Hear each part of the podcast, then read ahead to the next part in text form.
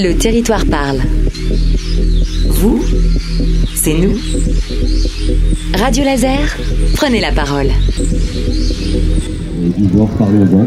Et euh, voilà, Hier soir à Saint-Snou, on se rassemblait autour de la médiathèque. Ce mouvement citoyen se faisait en réaction à la perturbation d'une lecture familiale proposée par une association proposant des spectacles drag queen. On se souvient qu'un groupe d'individus cagoulés avait sorti banderoles et fumigènes pour protester contre la venue de ces artistes.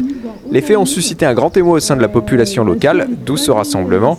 Avant d'aller à la rencontre des 250 citoyens présents, nous avons fait escale à la médiathèque où la responsable des lieux, Anne-Laure Pacori, nous a partagé son sentiment face à cette nouvelle mobilisation. Ça fait du bien de, de voir que bah, qu'il y a du soutien et que bah, ça paraît un peu près un peu logique aussi euh, d'avoir euh, bah, voilà un- ouais un- vraiment un, un soutien par rapport à, à cette thématique qui finalement en fait c'est juste euh, une question euh, en fait de société et euh, voilà qu'on a le droit de- d'aborder en bibliothèque et euh, en toute légitimité donc euh, donc voilà donc ça fait du bien de voir euh, les gens se mobiliser c'est qu'il y a une cohésion euh, sociale et euh, puis à, à Saint-Snou euh, en l'occurrence je trouve que du coup les gens euh, se rassemblent facilement et ça fait du bien Dehors, on rencontrait des Sénonais et Sénonaises encore marqués par les événements comme Claire. Ça m'a fait du mal à moi et ça n'a pas fait du mal qu'à moi.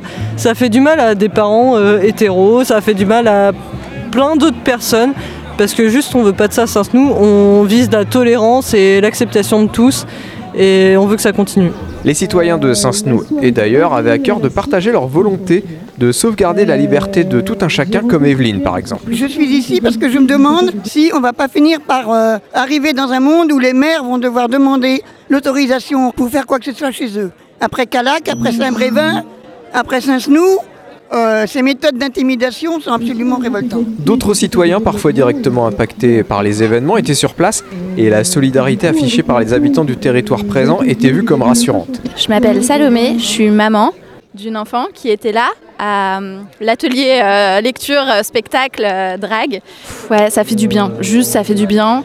Euh, parce que quand on fait partie de la communauté LGBT, on se prend quand même plein de violences tous les jours dans la gueule. Et, euh, et du coup, des petits espaces euh, avec des personnes qui sont même pas forcément concernées, et ben ça fait vraiment du bien. Mais je pense que ça a carrément avancé, euh, ça a carrément avancé ces deux dernières décennies. Pour autant, à chaque fois que ça avance, il y a aussi des courants réactionnaires hyper violents et hyper visibles qui débarquent. Et, donc il y a des, des relances de violence dans les moments où on avance aussi, quoi.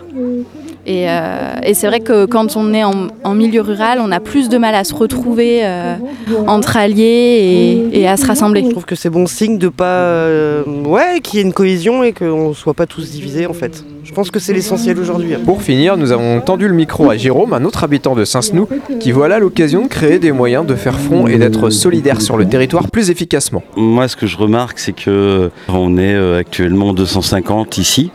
Euh, ils étaient 25, on est 10 fois plus nombreux. euh, Enfin voilà, Euh, on est en train de, de préparer aussi un, un- comité de vigilance.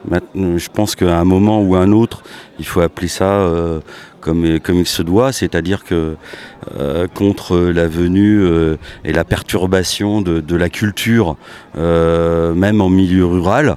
Maintenant, c'est c'est- voilà, la, la culture doit être défendue par les citoyens et les citoyennes.